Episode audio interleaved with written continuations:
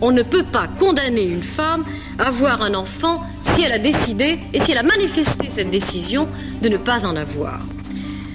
Il y a aussi le fait que, moi je le ressens profondément, je suppose que les femmes présentes ici le ressentent aussi, il y a le fait que cette loi qui m'empêche de m'appartenir physiquement, qui m'aliène de moi-même au plan le plus élémentaire, le plus essentiel, mon corps, est une loi que je n'accepte pas, car elle est contraire à ma liberté.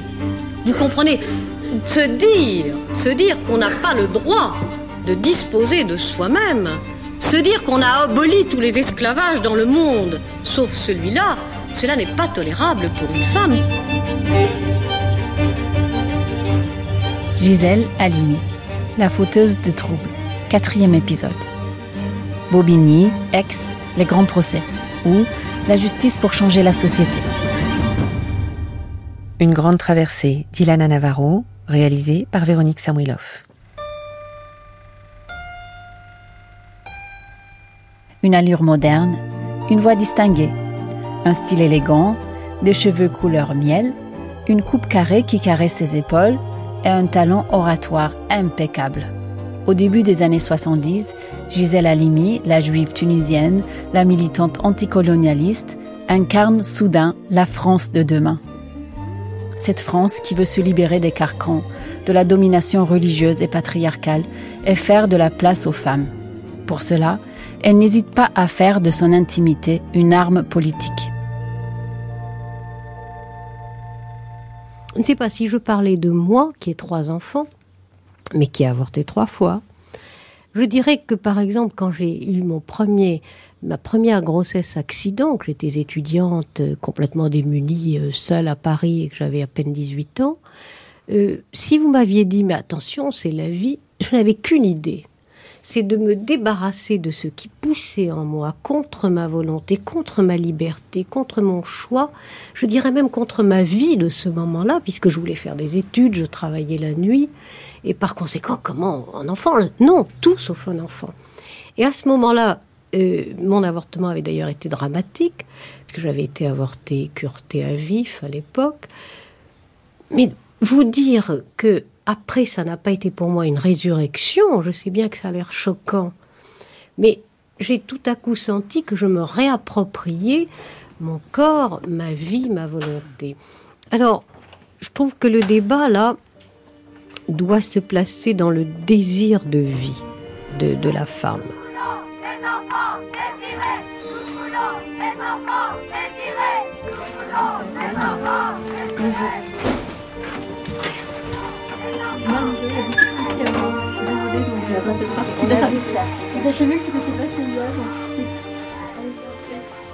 Alors là, on est dans le bureau d'avocate de Gisèle, au 102. Et là, on va se déplacer dans le bureau de Choisir la cause des femmes, qui est en fait euh, juste à côté, la porte euh, à côté, à l'intérieur du, du cabinet d'avocat.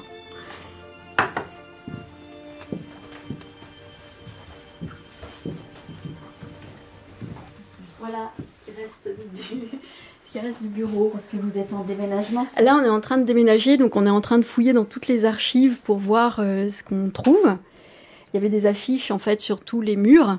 Toutes ces affiches-là qui sont en boucle. Voilà, euh, toutes ces affiches-là, mais c'est surtout tous les fonds. de- Ça, c'est des archives notamment des campagnes électorales de Gisèle. Voilà. Celles-là, elles sont abîmées, mais on en a gardé tout un tas. Alors attends, pas celle-là. En 1971, Gisèle signe le fameux manifeste des 343. plus ou moins. ça- Comme des millions d'autres femmes, elle a avorté. Ce qui est encore un délit, passible de 2 à 10 ans d'emprisonnement. Quelques mois plus tard, elle fonde avec Simone de Beauvoir l'association Choisir la cause des femmes. Elle en installe le siège juste à côté de son bureau d'avocate et juste au-dessous de son appartement. Toute sa vie est là.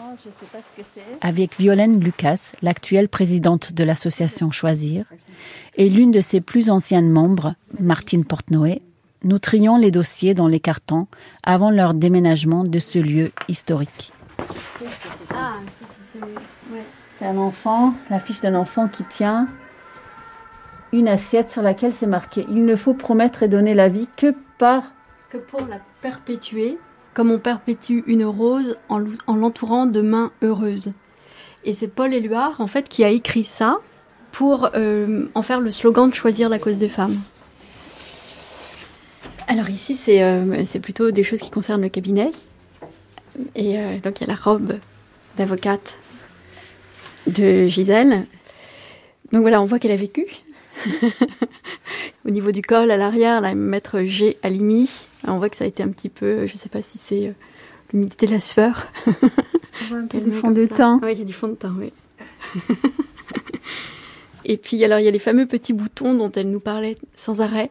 Vrai? Oui, parce que quand euh, elle attendait le, les délibérés, enfin, les suites des délibérés, les, la décision, en fait, et en attendant ce moment-là, elle était hyper anxieuse.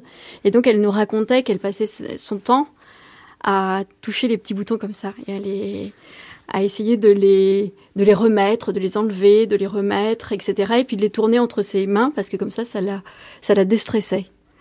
Et en fait, plein de fois, elle racontait qu'il tombait euh, à, force de les, à force de les triturer comme ça. On voit qu'il y a un petit mouchoir encore dans la poche. Il y a avoir des émotions fortes. Euh, quand, Je ne sais pas quand est-ce qu'elle a servi pour la dernière fois. Quelle est le, la dernière cause Ça, c'est l'archive du, du cabinet. Voilà. Il y a un gros dossier procès de Bobigny. Ouais, et, le manifeste, des 343. Ouais. Les militantes féministes de 1971 réclament en toute priorité une sexualité heureuse et déchargée des angoissants problèmes matériels et elles revendiquent la contraception libre et gratuite et la liberté de l'avortement.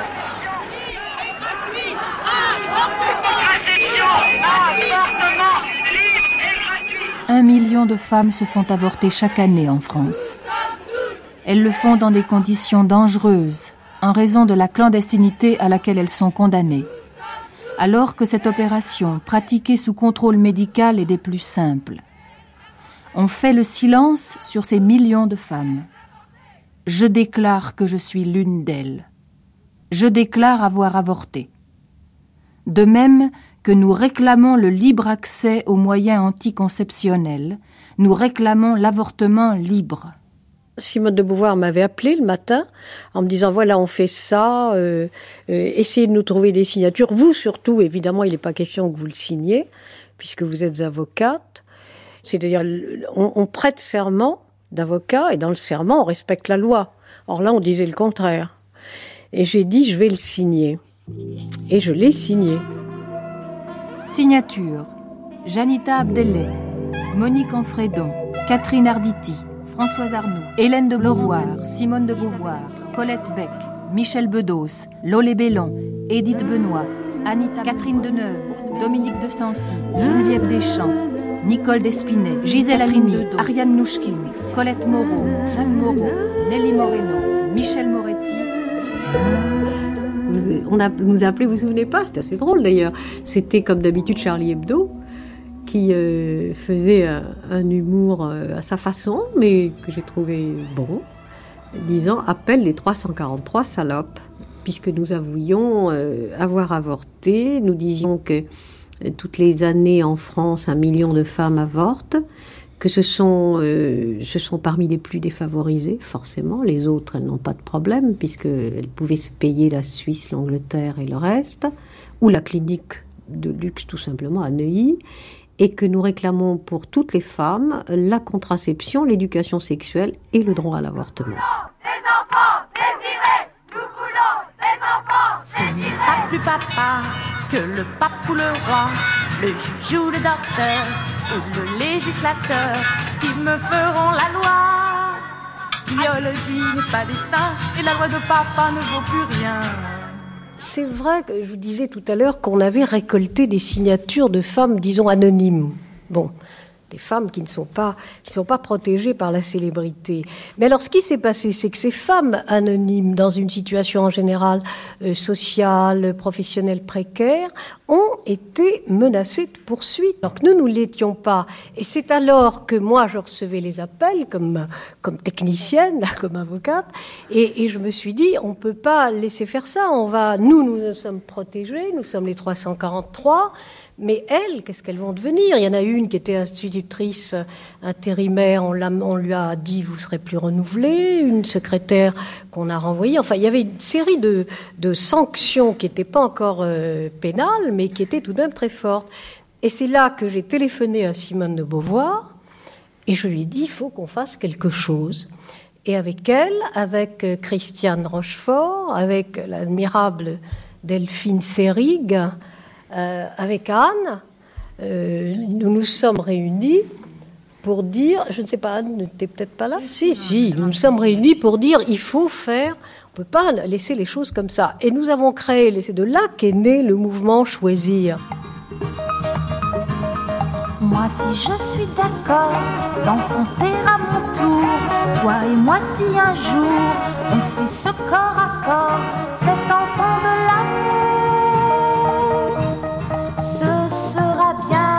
ce sera bon, nous nous reproduirons avec passion.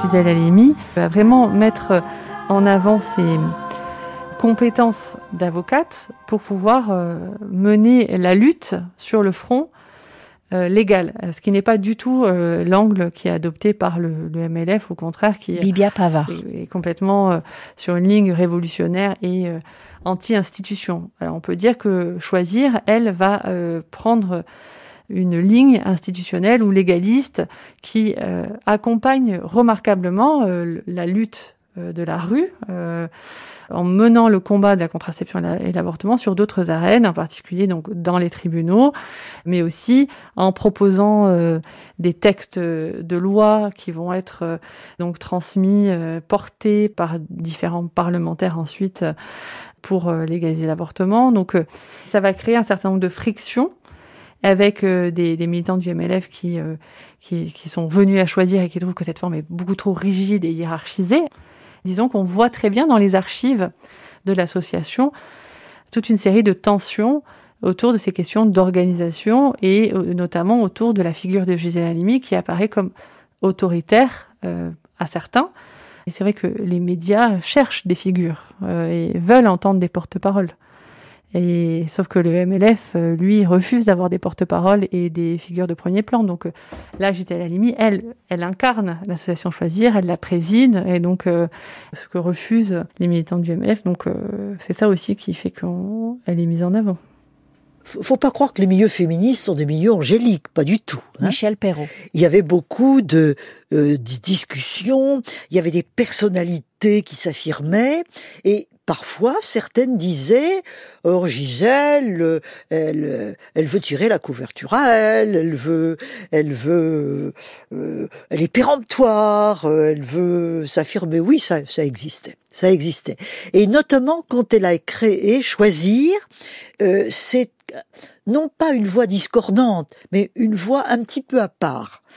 Et, et donc, c'est pas toujours nécessairement bien vu. Je ne veux pas mélanger. Regardez comme elle est bien là aussi. Ah, mais elle était terriblement photogénique. Ça, c'est avec euh, Delphine Séric, c'est pas ça? Ah ben, il y était, bien sûr. Ça, c'est les photos du procès de Bobigny.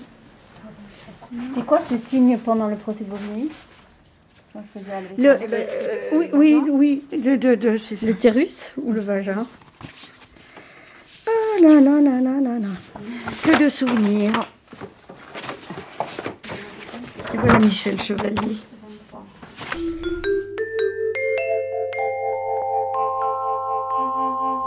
Voici Intellectualité, Bernard Valette. Chaque année en France, il y a à peu près, le chiffre est difficile à vérifier, il y a à peu près un million d'avortements. Chaque année, des tribunaux condamnent 5 à 600 femmes pour avortement illégal. C'est donc un procès assez banal qui va s'ouvrir ce matin à Bobigny, et pourtant cette affaire n'est pas tout à fait la même que les autres. La jeune fille qui est jugée pour avortement illégal a 17 ans. Elle s'appelle Marie-Claire. Elle est accusée d'avoir avorté en novembre 1971. Au printemps de cette année 71, Marie-Claire rencontre un jeune homme, Daniel. Il abuse d'elle. Elle est enceinte. Marie-Claire se confie à sa mère, elle-même mère célibataire de trois filles, dont Marie-Claire est l'aînée. Je ne voulais pas qu'à 16 ans, ma fille soit mise en face des responsabilités qui ont été les miennes. Il ne fallait pas qu'elle revive mon calvaire. On décide alors de faire avorter Marie-Claire. C'est le jeune homme, Daniel, qui a abusé de Marie-Claire, qui la dénonce quelques mois plus tard aux policiers qui l'entendaient pour une, affaire de vol de voiture.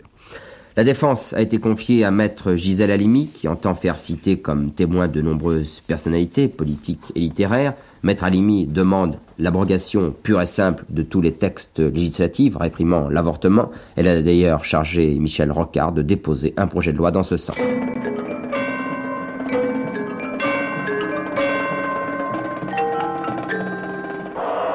En octobre 1972 s'ouvre au tribunal de Bobigny l'un des plus grands procès de la carrière de Gisèle Halimi, qui fera date dans l'histoire des femmes. Elle y défend Marie-Claire et sa mère, Michel Chevalier, une employée de la RATP qui avait aidé sa fille adolescente à avorter. Gisèle va faire de ce procès une tribune pour enfin légaliser l'avortement. Le cas de Marie-Claire Chevalier est typique d'une certaine manière. Elle est jeune, elle a été violée et elle est enceinte. Et elle veut se faire avorter avec l'appui de sa mère. Donc euh, il y a là le lien de deux générations, de deux femmes victimes, la fille et la mère aussi.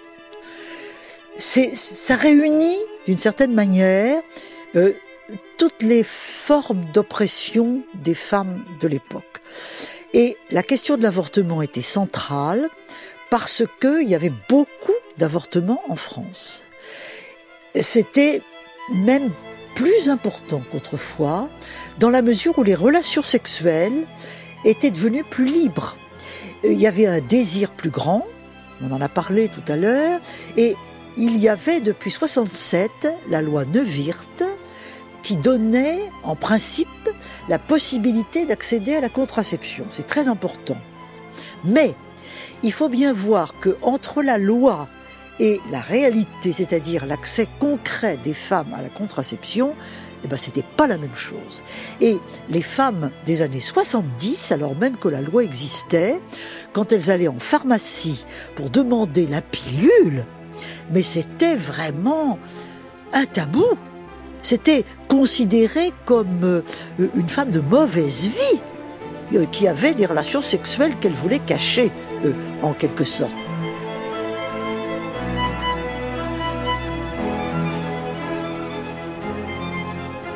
Marie-Claire, vous aviez quel âge lorsque vous êtes aperçue que vous étiez enceinte?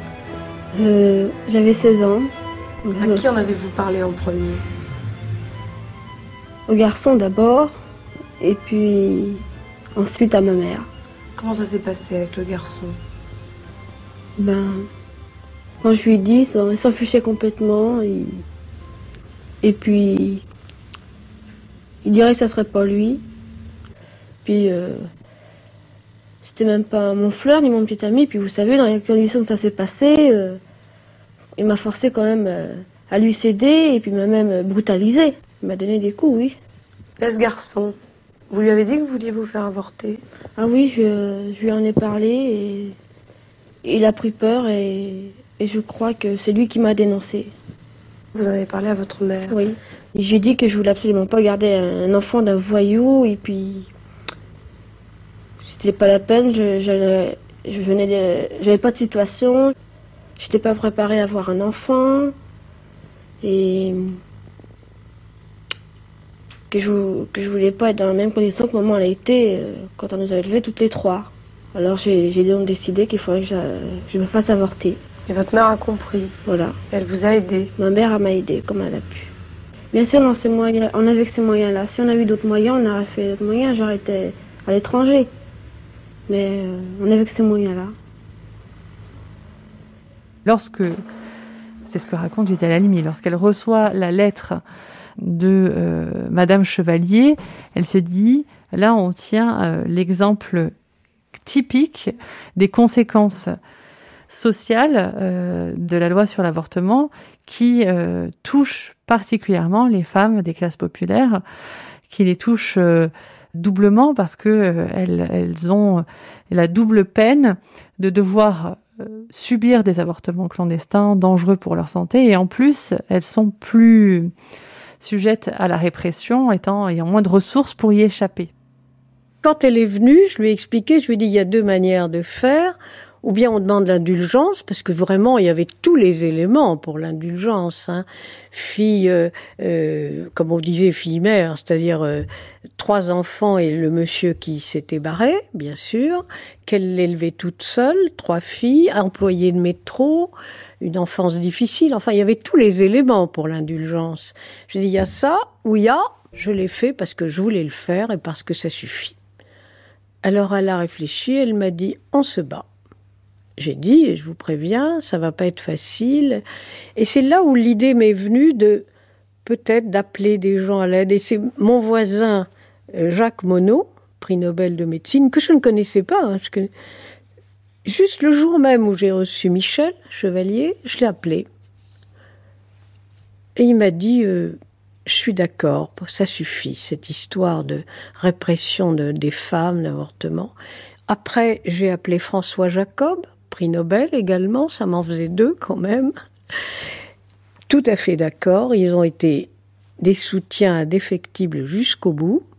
Et c'est comme ça que le procès de Bobigny, je l'ai, si vous voulez, j'en ai fait un événement pour populariser, faire connaître la cause des femmes, mais populariser les injustices, l'injustice qu'elles subissaient en n'étant pas maîtresses de leur propre corps. Je répète, quelqu'un qui n'est pas maître ou maîtresse de son propre corps est esclave. Dans les livres d'histoire, le procès de Bobigny est raconté aujourd'hui comme l'un des moments clés du combat du féminisme. Un peu comme la lutte des suffragettes en Angleterre.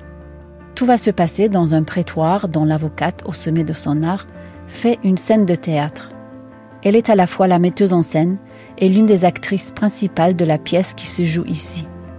Et grâce à sa maîtrise des enjeux et de son talent oratoire, elle accomplit un petit miracle. Avec elle, la honte change de camp. Les accusés cessent de se sentir coupables. Sous les yeux du public, de la presse et du pays tout entier, elle retourne l'accusation contre les juges, contre la loi, contre l'institution judiciaire elle-même, qui est responsable de tant de drames, de tant de vies brisées. C'est le moment même où Gisèle devient une légende, qu'on ne se lasse pas de regarder, d'analyser, d'imiter, d'incarner. Comme l'a fait la comédienne Françoise Gillard avant de jouer son rôle pour la pièce Hors la loi à la Comédie Française en 2020. J'ai lu tous ses livres et puis j'ai regardé tous les interviews que je pouvais pour finalement euh, voir qui était cette femme, comment je pouvais l'incarner, parce que c'est toujours délicat, comment on incarne des personnes qui vivent toujours et dont on va raconter l'histoire vraie. On n'est pas dans du romanesque. Euh, Je, je vais incarner quelqu'un qui a, existé, dont ça a été le combat, un combat euh, euh, qui n'est pas romanesque pour le coup, et qui en plus, à l'époque euh, de la création, vivait toujours. Et quand on a repris le spectacle, elle n'était plus là. Donc il y avait aussi en plus prendre en charge la parole de quelqu'un qui ne pouvait plus la défendre. C'est vrai que j'ai eu la chance de la rencontrer. Et je me souviens, j'étais assise à côté d'elle sur le canapé et elle touchait très souvent mon bras comme un, geste d'affection et comme un, un geste de confiance, de oui, de transmission. euh. Gisèle Halimi avait des mains extraordinaires. D'abord, elle avait des grandes mains avec des très longs doigts, très expressives, des très belles mains. Et elle avait une manière de les, de les faire, je dirais, voler dans l'air, ou en tout cas, c'était comme une chorégraphie. Elle avait une manière de, de- de tenir, par exemple, son menton dans ses mains ou de poser ses doigts sur sa joue euh, quand elle écoute ou, elle avait une manière de prendre la parole où elle faisait des gestes euh, très précis où elle, appuyait ses doigts l'un contre l'autre pour former des triangles. Puis elle avait une manière elle avait elle avait une frange comme moi et elle avait une manière de, passer ses doigts comme ça dans sa frange. C'est une chose qu'elle faisait euh, que, que, je lui avais piqué aussi enfin piqué en tout cas dont je m'étais inspirée. Et puis c'était une femme très élégante elle avait une manière de se tenir très droite, très, elle était belle, très belle femme. Donc c'était aussi, voilà, son port, cette manière. Ce que j'aimais énormément, c'est qu'elle avait énormément d'autorité, avec énormément de féminité et de douceur. Elle parlait comme ça, puis elle avait un phrasé. Elle avait un phrasé, elle, elle allait vous dire le mot politique, tic, tous ces hic.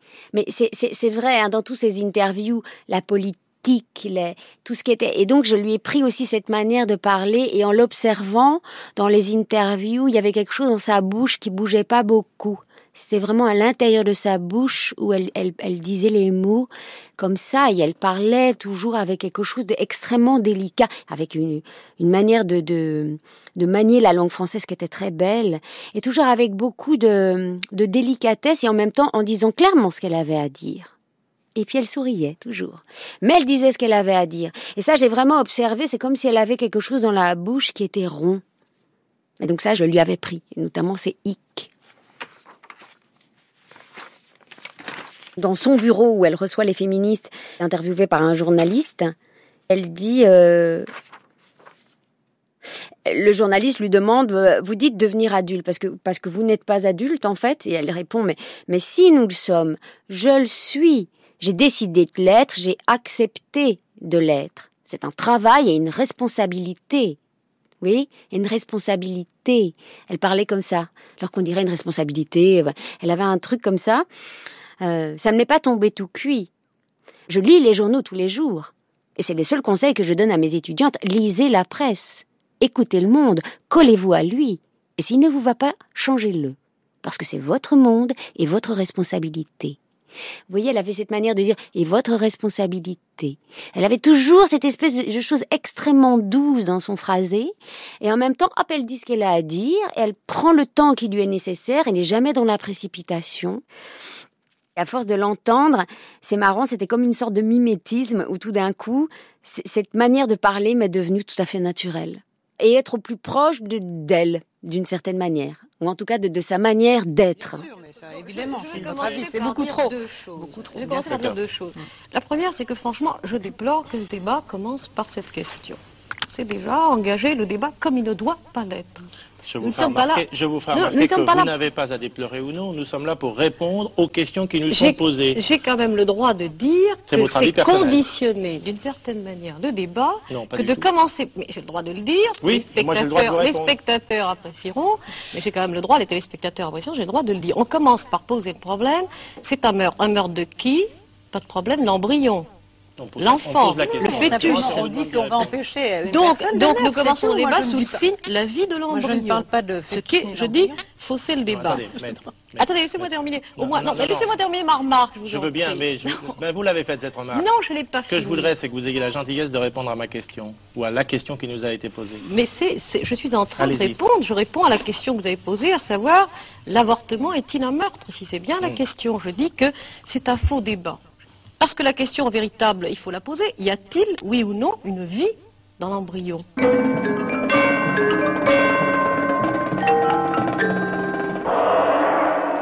Alors revenons peut-être euh, à, la plaidoirie de Gisèle Halimi, qui, selon les historiennes du féminisme, c'est un grand moment d'éloquence dans l'histoire des femmes. Vous voulez que je vous en lise un bout? La plaidoirie commence comme ça. Vous trouvez ça normal? Vous, messieurs, de juger des femmes? Vous n'êtes pas des femmes. Donc au départ, elle, s'adresse aux hommes et elle dit Monsieur le Président, Messieurs du tribunal, je ressens avec une plénitude jamais connue à ce jour un parfait accord entre mon métier, qui est de plaider, qui est de défendre, et ma condition de femme. Jamais autant qu'aujourd'hui je ne me serais sentie à la fois accusée dans le box et avocate à la barre. Si notre très convenable déontologie prescrit aux avocats la distance avec le client, sans doute n'a-t-elle pas imaginé que les avocates, comme toutes les femmes, pouvaient être des avortées. Qu'elle pouvait le dire et qu'elle pouvait le dire librement, comme je le fais aujourd'hui. J'ai avorté, messieurs.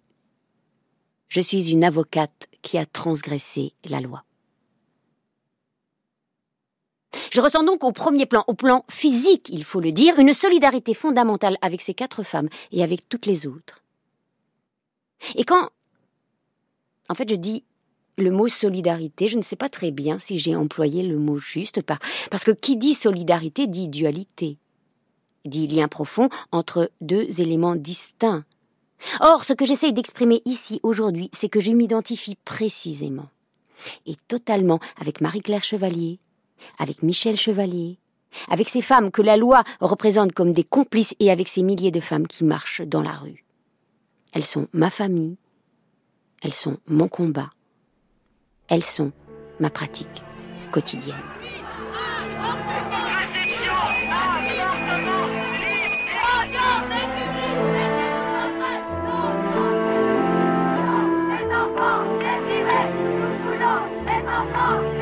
Le procès de Bobigny, lui, n'a pas duré longtemps hier matin. Il n'a fallu que quelques heures au tribunal pour enfants pour décider la relaxe d'une jeune fille accusée d'avortement. Cette décision du tribunal de Bobigny est d'ailleurs commentée ce matin.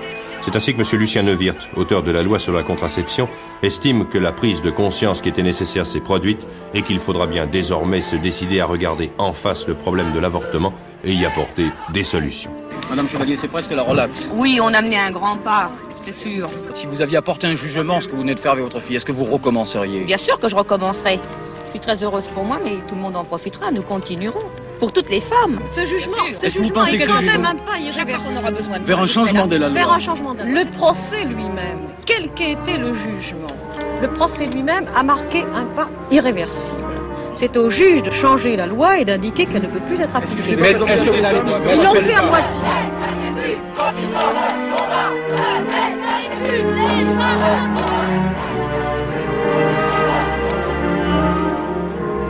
Ce, procès, porté par une grande voix, avec des arguments très clairs, très décisifs, appuyés par d'autres grandes voix, car Gisèle Halimi a eu l'intelligence de faire appel à des médecins, quelques-uns très connus, et d'ailleurs catholiques, Hein, et des hommes de science et, des hommes politiques aussi, comme Michel Rocard par exemple. Donc des voix, des, voix importantes. Donc euh, le procès est devenu une tribune, hein, une tribune publique pour faire entendre véritablement la cause des femmes. Ça a été extrêmement important. Le procès de Bobigny est un procès essentiel, d'autant plus qu'il a été gagné. Je sais que le problème dont nous débattons aujourd'hui concerne des questions infiniment plus graves et qui troublent beaucoup plus la conscience de chacun. Personne n'a jamais contesté, et le ministre de la Santé moins que quiconque, que l'avortement soit un échec quand il n'est pas un drame. Mais nous ne pouvons plus fermer les yeux sur les 300 000 avortements qui chaque année mutilent les femmes de ce pays, qui bafouent nos lois et qui humilient ou traumatisent celles qui ont recours. En 1974, deux ans après le procès de Bobigny, Simone Veil, ministre de la Santé, fait son fameux discours devant l'Assemblée nationale pour légaliser l'interruption volontaire de grossesse. La loi Veil sera adoptée en janvier 1975.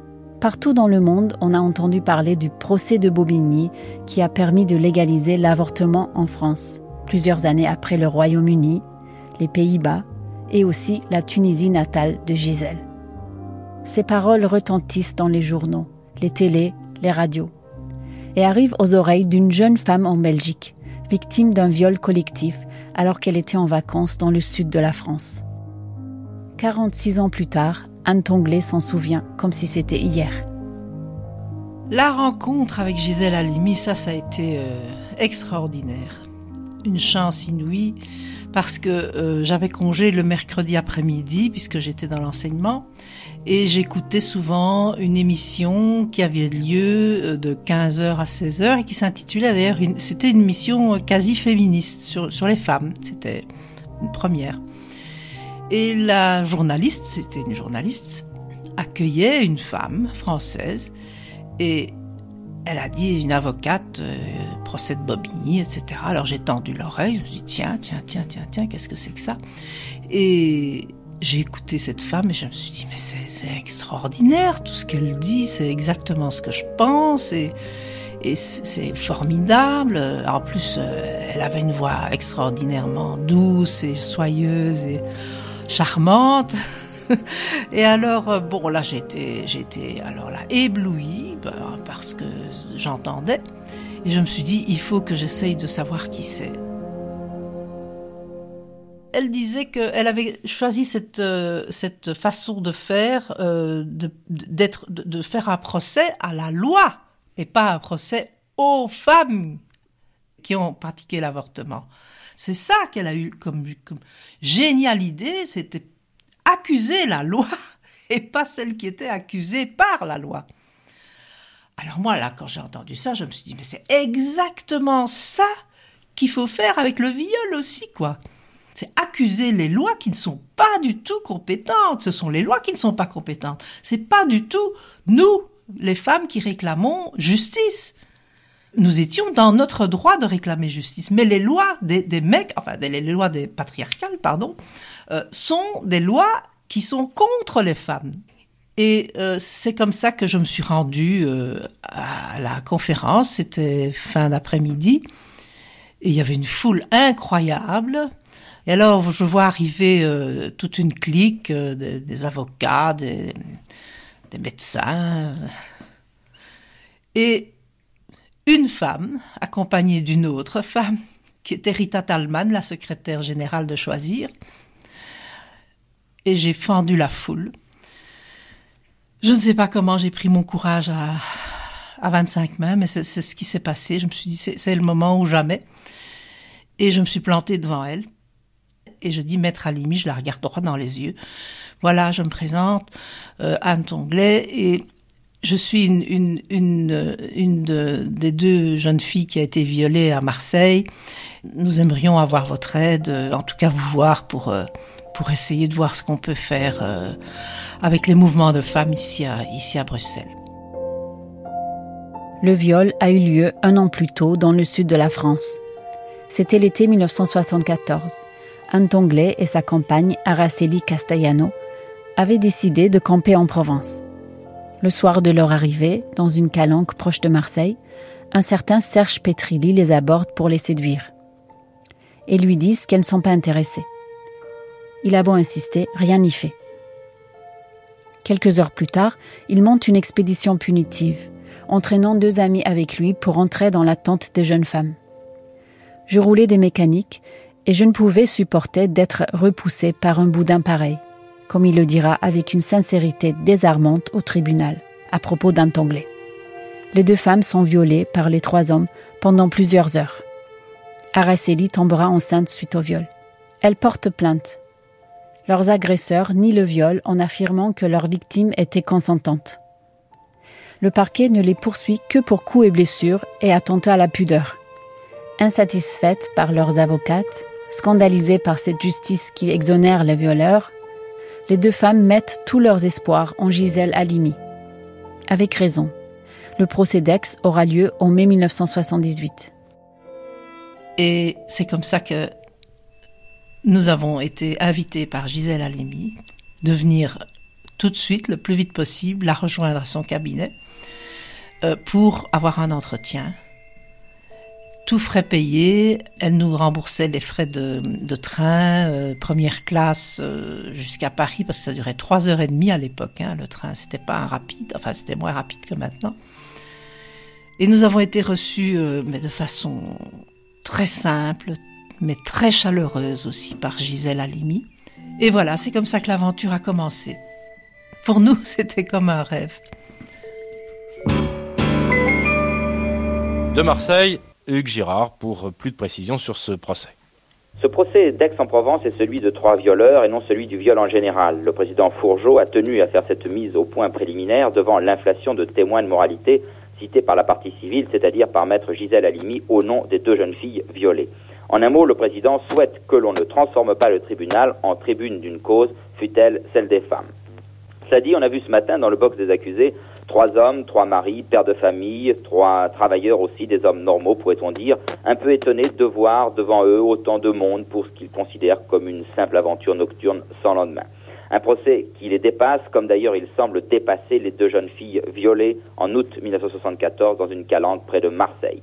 Assez curieusement, on n'a pas encore abordé les faits eux-mêmes, c'est-à-dire viol ou consentement, encore que le doute ne soit guère permis. Cet après-midi, l'étude des faits et, si le président Fourgeau le permet, les dépositions des grands ténors de la lutte contre le viol. Alors, euh, euh, voilà, on a, on a été euh, ben, au premier jour, c'était très dur. Ce sont les photos où on est on est, voilà, arrivé pantelante, apeuré, effrayé. En plus, il y avait une foule déjà très dense et plein de types qui venaient de Marseille ou, enfin, de, ce côté-là, des copains de, des, trois violeurs. Mais je vous ai rien demandé, je ne sais pas qui vous êtes. Alors vous la bouclez. Ah, vous la bouclez vous d'abord. Bouclez-vous d'abord. Maître. Vous êtes qui Vous la bande de voyous là qui vient ah ouais, Et police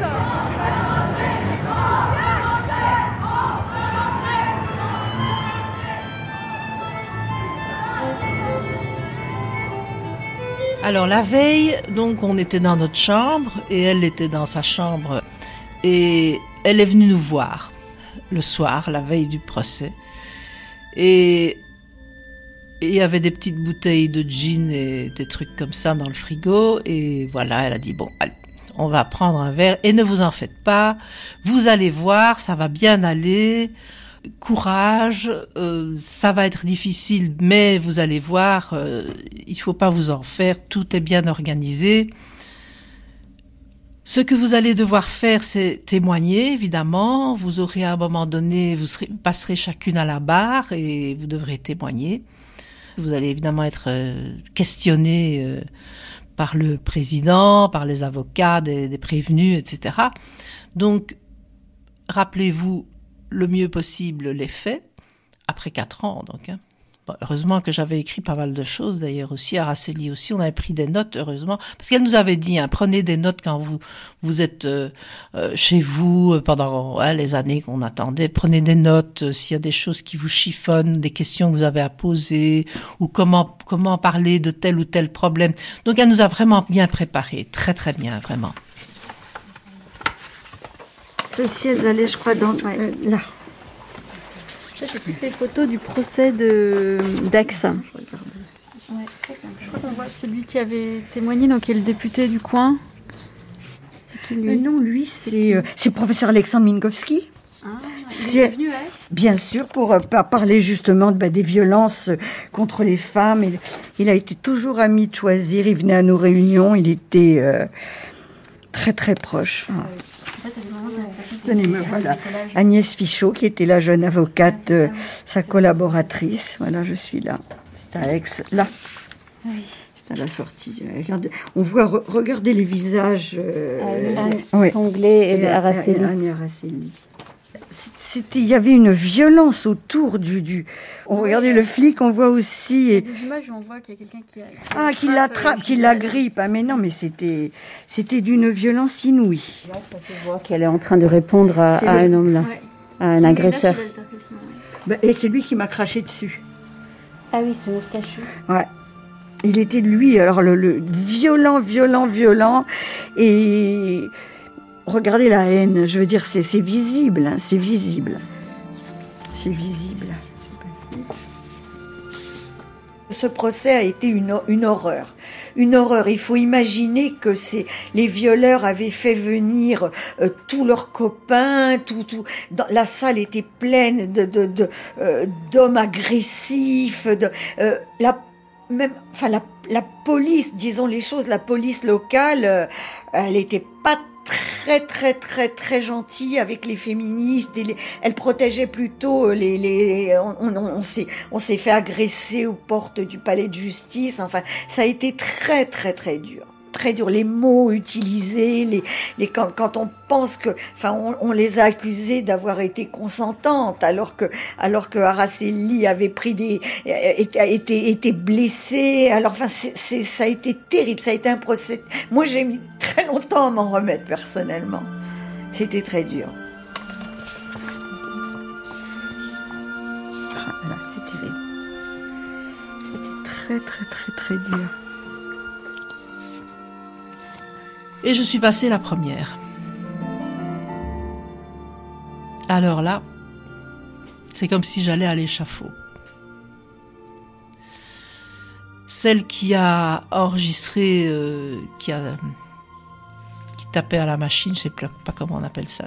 Enfin, elle a très bien décrit parce qu'elle dit que j'étais blanche, euh, que j'étais comme une automate, quoi, pour aller à la tribune pour déposer ma version.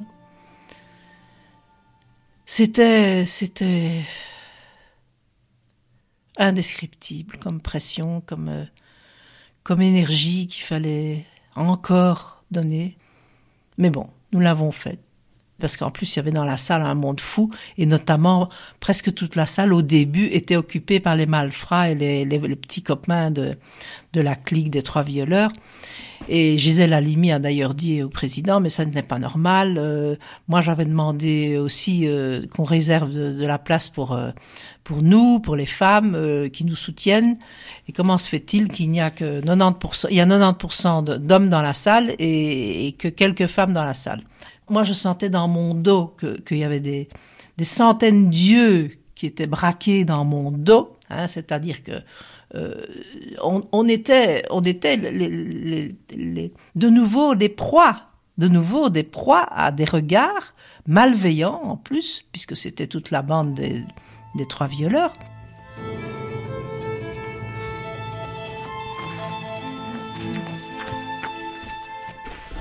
Donc ça, c'est... Ça, c'est des conseils qu'elle vous a donnés, qu'elle vous a écrits. Que je, je n'ai pas pu parler, que je, je n'avais plus de voix. À la fin, elle m'a dit... Euh, essaye un peu de dire ça. Donc ça, c'est un fin. petit papier qu'elle vous a passé pendant le procédex.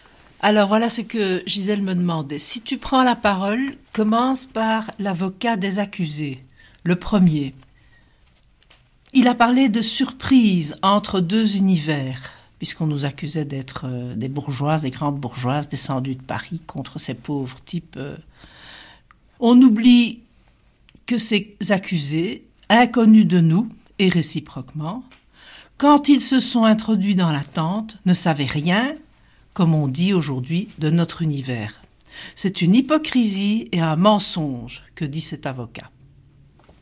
Alors, elle voulait que je lise ce papier après la plaidoirie, donc euh, c'était vers la fin du deuxième jour, et je, je, je, je n'ai pas pu le, lire parce que j'étais épuisée, j'étais, j'étais écrasée par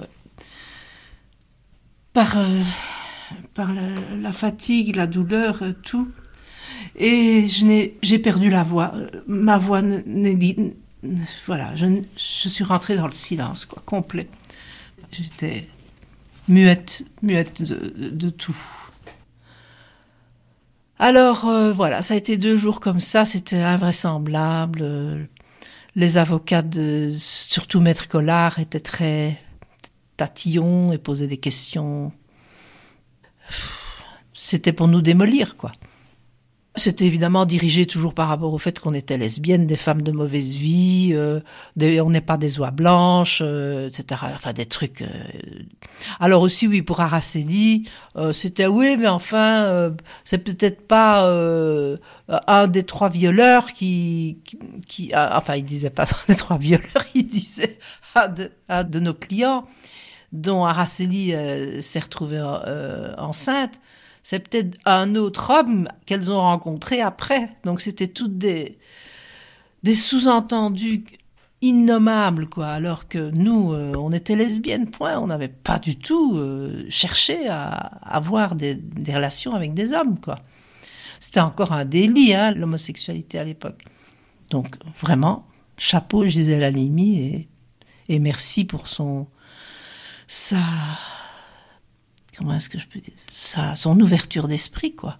Je, trouve moi j'ai toujours trouvé que c'est une c'est un génie cette femme quoi. Elle avait le génie de de des, choses à changer en fait d'urgence. Dans les, les femmes violées, il y a évidemment des lesbiennes puisque les hommes veulent nous donner une leçon, hein, pour nous ramener dans le droit chemin. C'est pour ça qu'on a été violés, hein, parce qu'on a dit non. Et parce qu'on était lesbienne. Ça, c'est clair et net. Quand il a fallu qu'elle plaide, j'étais, juste en dessous d'elle. Et je dois dire que de l'entendre plaider et de la regarder plaider, c'était, euh, un spectacle, quoi. Mais un spectacle pas dans le mauvais sens du terme. C'était pas des effets de manche. Elle a jamais fait d'effets de manche et des trucs comme Collard, Collard et tous ces gens, tous ces avocats hommes, ils aiment bien euh, faire euh, du, cinéma. Elle, non, c'était pas du cinéma. C'était des coups de gueule, si je puis dire. C'est-à-dire un langage virulent, précis et, absolument euh, indémontable, si je puis dire. C'est-à-dire, on pouvait même plus trouver un argument à lui dire après ce qu'elle, sortait, quoi, comme, phrase. Donc, une, force et une puissance inouïe dans sa façon de plaider. Et en plus, très simple, parce qu'elle s'adressait à un jury populaire quand même. Hein. Mais elle les regardait droit dans les yeux, chacun, et elle leur disait, je vous regarde chacun, et vous devez comprendre que vous devez condamner ces trois hommes parce que sinon vous allez condamner les femmes dorénavant à ne plus être crues. On ne pourra plus jamais les croire après ce procès si jamais vous ne condamnez pas ces trois violeurs.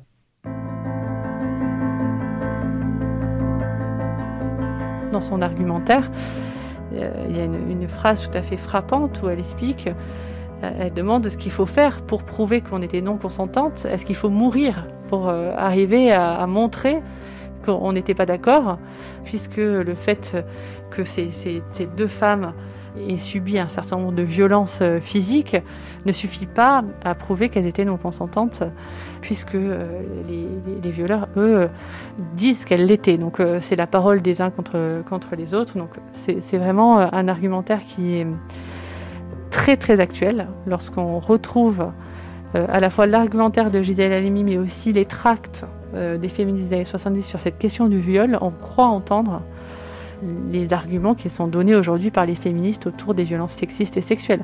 C'est totalement frappant. Et puis sur euh, vraiment cette réflexion sur qu'est-ce que le consentement et comment le prouver juridiquement et, donc l'incapacité de la loi de, de, défendre les femmes violées et au contraire une loi qui a tendance à favoriser les, les violeurs. Le procès des deux Marseillais et du Parisien qui ont été condamnés hier à Aix-en-Provence à 6 et 4 ans de réclusion criminelle pour avoir violé de jeunes filles a été beaucoup plus le procès de la notion de consentement en matière de viol que celui des inculpés. Dans le fond, maître Gisèle Halimi est plutôt contente. Dès le début de sa plaidoirie, elle dépassait le cas des trois hommes présents dans le box en s'écriant Quand une femme dit non, il faut désormais que l'on comprenne que c'est non et que ce n'est pas oui. Mais le vrai combat des femmes doit se poursuivre, Gisèle Halimi l'a dit à notre envoyé spécial, Hugues Girard. Le vrai combat des femmes, il peut pas être ponctuel. Ça ne peut pas être sur un point les faire condamner. C'est la recherche, c'est la compréhension. Le combat des femmes, c'est changer la société, changer les mentalités, changer les rapports. Et finalement, c'est vrai que ce procès m'a fort marqué et, me marque encore. Je suis marqué à vie, quoi. On ne s'en sort pas de ça. La rencontre avec Gisèle Halimi, c'était, c'était une bouée de sauvetage, vraiment. Sinon, je ne sais pas, je ne serais pas là pour vous parler. Je serais, voilà, on n'aurait pas, on n'aurait pas fait de procès. On aurait été, on se serait suicidé, je suis sûre. C'est pas possible de survivre à ça, à des crimes pareils. C'est pour ça que je suis encore là et que je veux continuer parce que le combat de Gisèle Halimi euh, et le nôtre a été, a été très, très, très, très dur. Très, très dur. On a donné notre vie finalement à, à la cause des femmes. Et puis Gisèle qui était, ben, qui était Gisèle quoi, extraordinaire, qui m'a sauvé la vie, qui m'a sauvé la vie. Bien sûr, on était contre les violeurs, mais on voulait expliquer ce que c'est que représentait le viol pour une femme, la, mort de. C'est une mort de femme dans une femme, au fond. C'est que, on peut le dire aujourd'hui, elle euh, ne connaît pas de femme violée qui se soit complètement remise. Le procès d'Aix va faire jurisprudence. Deux ans plus tard, en décembre 1980, une nouvelle loi considère le viol comme un crime et non pas comme un délit. Tout acte de pénétration sexuelle de quelque nature que ce soit commis sur la personne d'autrui par violence, contrainte, menace ou surprise est un viol.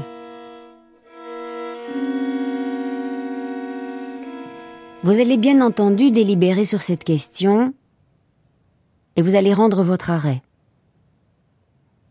Oui ou non sont-ils coupables? Je voudrais simplement, pour terminer, attirer votre attention, mesdames et messieurs, sur l'importance capitale de votre arrêt pour l'avenir. Pour Anne et Araceli, d'abord, mais aussi pour l'avenir. Parce que si vous admettiez la thèse des accusés, un consentement possible après de telles violences, alors, savez-vous ce que vous feriez?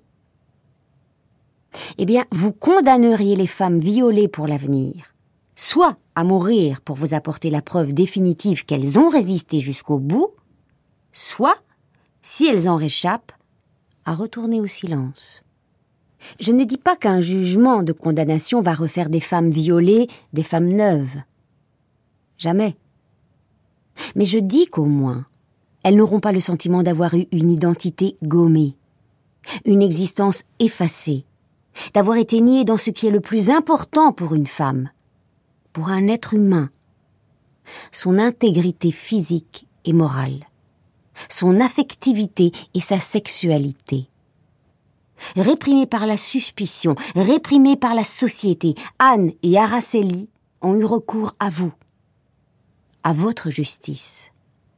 Pour elles, pour nous les femmes, pour que naissent entre nous tous hommes et femmes, une forme nouvelle de rapport.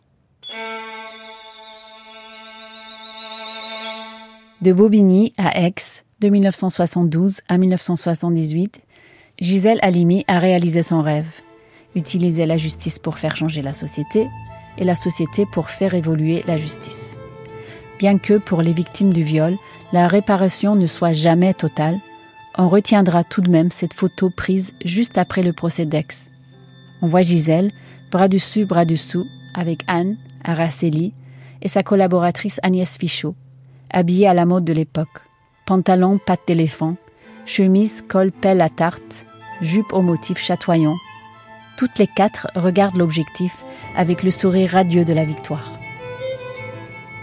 Les années 70 s'achèvent, une décennie de combats acharnés pour qu'une nouvelle page de l'histoire des femmes puisse enfin s'écrire.